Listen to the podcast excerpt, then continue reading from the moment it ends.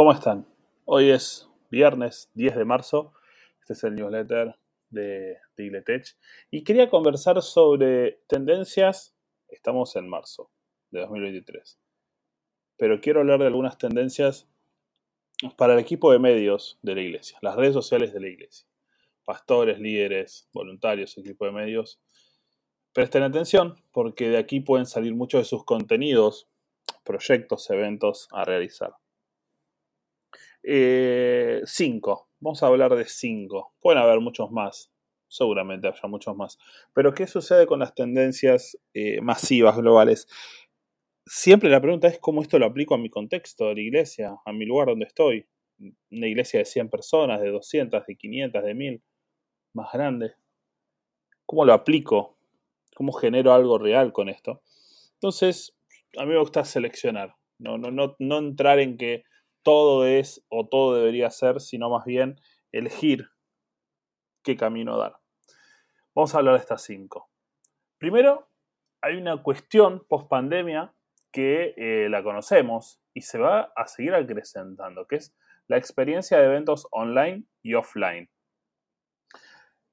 El punto aquí para la iglesia es cómo hacer para trasladar a la gente del evento presencial a una virtualidad y cómo hacer de un evento eh, online, pasarlo a presencial. Por ejemplo, eh, en Igletech hicimos una juntada a fin de año. Igletech es algo online. Tenemos el newsletter, podcast, redes sociales. Bueno, a fin de año hicimos una juntada presencial. Obviamente aquí hay limitantes geográficas, porque si uno trabaja un proyecto masivo o una iglesia que tiene una influencia en varios lugares, eh, quizás no vayan todos, pero van algunos. Otro ejemplo es generar un trabajo, una concientización, tomar un tema, profundizarlo, aconsejar, generar contenidos online, redes sociales, pauta publicitaria, etcétera, para luego en la iglesia hacer un evento presencial con eso. Para ir más al punto, hablar sobre el suicidio, prevención del suicidio, asistencia a aquellos que tengan pensamientos suicidas cómo detectarlos en adolescentes, cómo detectarlo en niños, cómo ayudar a personas adultas que, están enfrentando pensamientos de suicidio, eso es una campaña online. Y un evento presencial con profesionales que hablen y que puedan dar asistencia a esas personas. O bien que los, los que están pasando por esto puedan hablar con alguien físico, una persona. Eso es combinar lo online con lo offline. Pensar cómo hacer un evento lo hablamos en episodios anteriores, cómo hacer un evento presencial y luego trasladarlo a una comunicación constante a través de medios digitales. Cómo hacer una convención, un congreso, un campamento y luego mantener a toda esa gente cercana, dándoles de comer con más contenidos de esos que les interesa por más tiempo y que estén fijos, firmes para un próximo evento presencial. Es un gran desafío y se va a sostener esta tendencia. Otra tendencia, la 2, marketing omnicanal. El marketing omnicanal se trata de tener muchos canales de contacto, de vínculo, de difusión, de, de, conexión con las personas. Y la iglesia lo tiene. La iglesia tiene redes sociales, tiene grupos de vida, células, grupos de oración, tiene las reuniones los fines de semana, tiene los grupos en WhatsApp, tiene una cantidad de canales de comunicación y todos son importantes y todos deben tener una trascendencia en las estrategias de comunicación. Ahora, ¿cómo el equipo de medios va a ayudar a cada ministerio para fortalecer la realización, la ejecución de ideas y de estrategias para todos? Como el Ministerio de Mujeres, de hombres, de niños, de adolescentes, de jóvenes de adoración, de intercesión, sociales, etcétera, pueden unirse, nuclearse, tener estrategias conjuntas unos con otros para poder llegar a más personas y lograr que la palabra sea conocida. Son ideas de marketing muy generales, muy técnicas, pero que van perfecto para la misión de la iglesia. Punto 3. El mensaje descontracturado gana lugar. El mensaje descontracturado es, no siempre el pastor tiene que estar en plataforma dando la palabra. No siempre los reels que quieras compartir tienen que estar en plataforma. Situaciones más amenas de hogar, de trabajo, de oficina, de calle, de lugares, para allí presentar la palabra, va a ganar lugar. Lo más espontáneo, lo más real, lo más sincero, lo más eh, común para la congregación.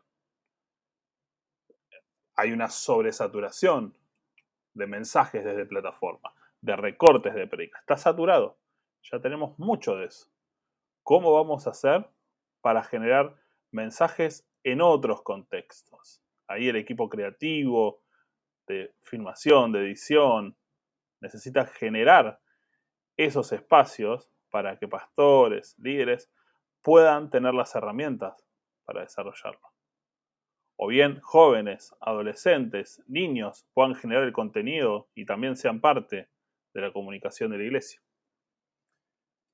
Creo que este es el gran punto de, convergencia de todo el impulso que le podemos dar a los talentos en la iglesia. Mensaje descontracturado en distintos espacios físicos. El cuarto punto es cómo optimizar los procesos creativos de comunicación, de gestión interna, de investigación, de información, de creatividad para las clases bíblicas a través de la utilización de la inteligencia artificial. Lo venimos hablando en Ingletech. Hay algo que va a pasar, algo va a suceder. Estamos en inicio de la utilización de la inteligencia artificial, que va a requerir sí o sí la intervención humana, de nuestra inteligencia espiritual, la inteligencia emocional, la inteligencia relacional. No podemos dejar de pensar en qué forma vamos a utilizar esto. Y claro, no es para todos. Creo que los pastores quizás no, ni tengan que saber sobre inteligencia artificial, pero sí se tienen que rodear de personas que les ayuden a fortalecer y aprovechar esta herramienta. Fortalecer el uso, involucrar la creatividad, para que quizás los niños la utilicen en sus clases bíblicas, para investigar quién fue Sansón, cómo era la vida en esos momentos. Generar creativamente intervenciones para las reuniones de jóvenes, de adolescentes y la enseñanza bíblica. Hay muchas implementaciones que le podemos dar a la inteligencia en esto. Generar los anuncios para la reunión con bases de, videos y eh, formas creativas que nos permiten varias herramientas. Y por último, quinto, el contenido en snacks. Esto es eh, bastante conversado ya en el ámbito marketing, de comunicación, que es el contenido corto, snacks, pequeños, que uno consume y sigue Ahora, ese consumo y sigo tiene que tener mucha intención sobre lo que están viviendo esas personas. No podemos hablar de cosas que no estén viviendo las personas que nos rodean.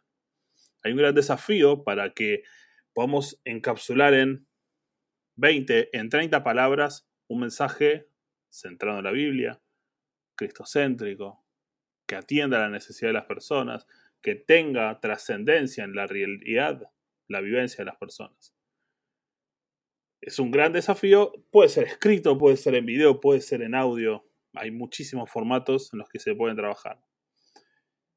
Y, sin duda, estas tendencias eh, tienen que tener el objetivo de que Jesús crezca en los corazones de las personas. Que todo lo que suceda en la iglesia, quizás en lo físico, en lo, en lo de las cuatro paredes, se traslade a lo digital, pero también lo digital venga a ser un puente para que las personas puedan ser parte de una congregación, que puedan ser parte de una familia. Si tienen alguna idea más, alguna tendencia más, algo que ustedes estén haciendo, lo pueden dejar acá en los comentarios dentro de este newsletter. Gracias por ser parte. Compartan esto, pongan ahí el botón de share, compartir.